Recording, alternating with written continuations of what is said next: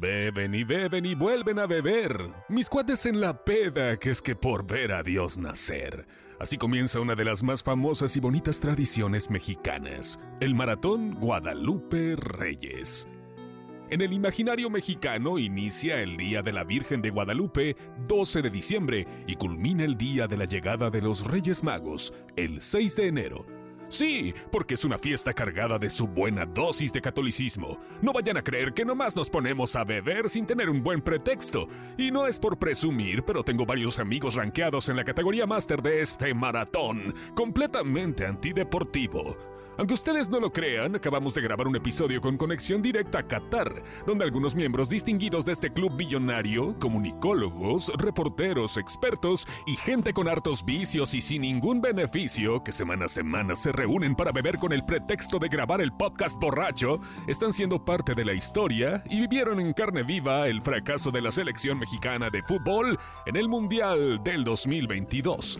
Mesmo ahí, en las arenosas tierras de la Virgen Mary. Dicho lo anterior y habiendo cubierto el comercial del patrocinador correspondiente, vamos a entrar en materia de este episodio del Güero Discovery. Un poquito de contexto para los que no son oriundos de la región azteca. Ahí les va un brevario cultural en que consiste el famoso maratón Guadalupe Reyes. La llegada de la temporada navideña y el fin de año traen consigo una tradición mexicana llena de comida, fiestas, sexo, alcohol. Más sexo. Se regalan botellas y se truenan cohetes. Mm, ¿Ya les dije del sexo?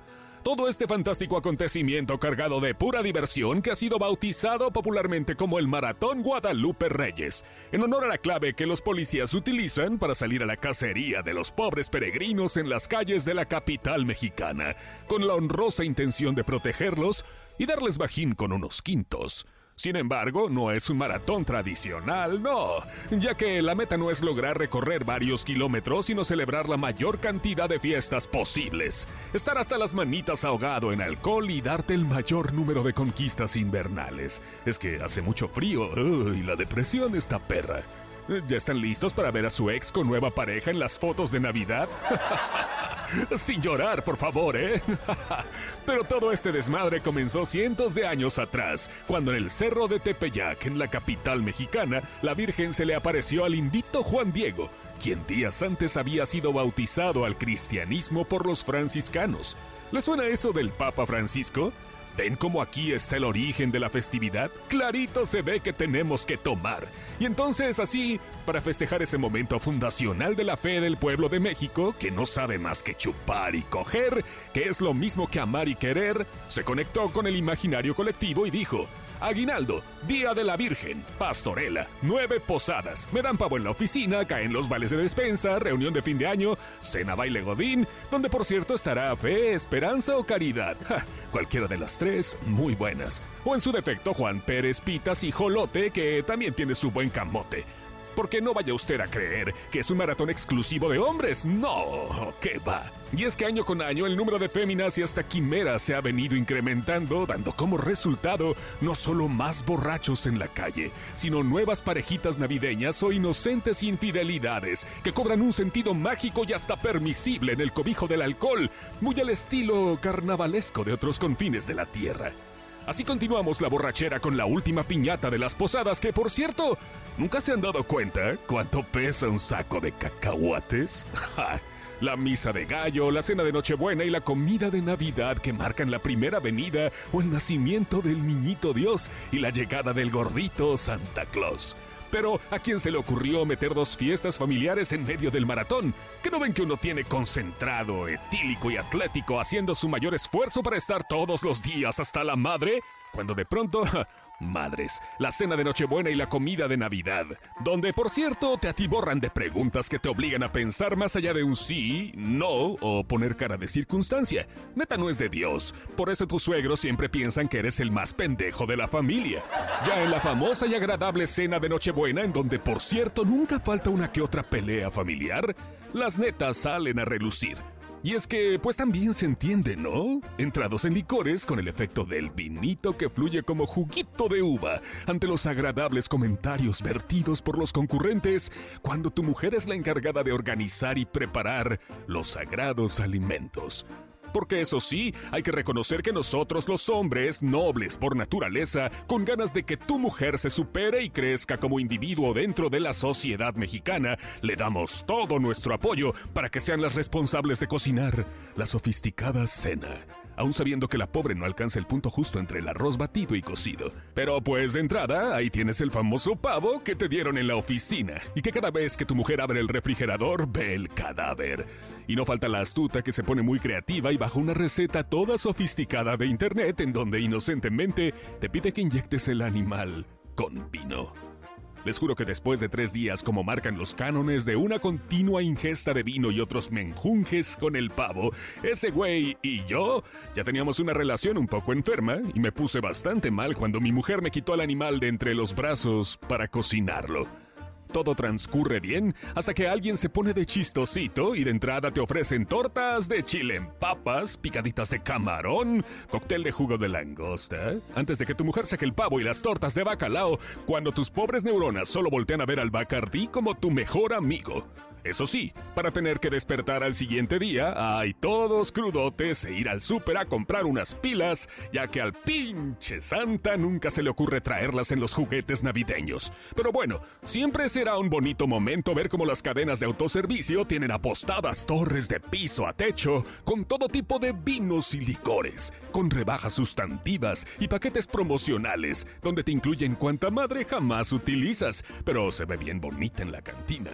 Es ahí donde tu mente te traiciona y te acuerdas que tu ex va en su cuarta relación y tú apenas vas en el tercer pago del perfume que le regalaste, cuando de pronto te vas dando cuenta que ya va siendo tiempo de regresar a tu casa y ponerte al tiro para llegar a la comida familiar de Navidad, donde entre otras formalidades se da vida al milagro de la multiplicación con el recalentado de pavito, ensalada, romeritos, revoltijo y bacalao a la vizcaína, no sin antes salirte del supermercado con tu buena dotación de botellas y un paquetito de pilas AA. Nunca está de más pasar por el puesto de Doña Lupe por tu buena torta guajolota, ya que seguramente comerás recalentado los primeros meses del año entrante. Claro, siempre controlando tu visible efecto pájaro piedra, donde tus neuronas intentan reconocerse entre sí, ya que luego uno anda en modo pensamientos profundos, imaginando cuántas estupideces se inventan propias de estas épocas. Por ejemplo, cuántas mujeres han pasado muchas navidades sin conocer alguna Nochebuena. No puede faltar el viaje a Caleta y Caletilla o a cualquier playa pública para sentir ese místico sentimiento de reconciliación tanto familiar como social, donde entre otras muchas cosas nunca se comprende en qué momento alguien empacó el recalentado en toppers. Soy vecino de esta playa por un rato, tanto mundo, tanto espacio y coincidir porque no vieran cómo se atascan las playas en esta época del año. Si tienes suerte, te agarraste un oriundo de la región al cual sin dudarlo lo bautizaste como viernes. Seguramente le entenderá que estás en pleno maratón y te mantendrá hidratado todos los días con cerveza y alguno que otro fuerte para que tu nivel etílico no pierda presión al nivel del mar. Ay, de vez en cuando echas una mirada con el rabillo del ojo para vislumbrar dónde están tus chamacos y mientras se mueven y respiran, eh, todo está bien. Nunca falta que te encuentres en aquelarre de amigas que vienes solas, en esos grupitos que son del diablo, y es que desafortunadamente no todos tienen la dicha de estar en pareja durante estas fiestas. La soledad de Navidad es uno de los mayores problemas personales a los que se enfrentan quienes en esta época del año están viviendo alguna ruptura, una situación personal delicada, o simplemente no cuentan con la compañía de sus seres queridos, sabe Dios por qué. Por lo tanto, el amor y la pasión están en su mejor momento durante el periodo festivo de las Navidades. Es ahí donde la colaboración altruista del maratonista alcanza su cúspide, utilizando la estrategia experta de tener una buena cantidad de chupe, un buen ojo para observación y el olfato activo para la cacería. Deberá de reconocer a la fémina más débil de la manada y lanzarse con todo al acercamiento. El no ya lo tienes garantizado, y muchas están ávidas de pasar una Navidad calientita. El amor está en el aire durante el periodo navideño, y este estado de euforia emocional es tan potente que le da para repartirlo entre la pareja estable y el amante. Ellos y ellas encuentran tiempo para escaparse y tener un encuentro furtivo, mientras entregan regalos que llevan implícitos un mensaje de amor para su pareja y un mensaje de deseo para su amante. Claro, también están los que se sienten motivados a buscar un nuevo estímulo, una nueva aventura. Pero todos, hombres y mujeres, tienen un mismo deseo. Buen sexo con el amante y reforzar el vínculo afectivo con la pareja.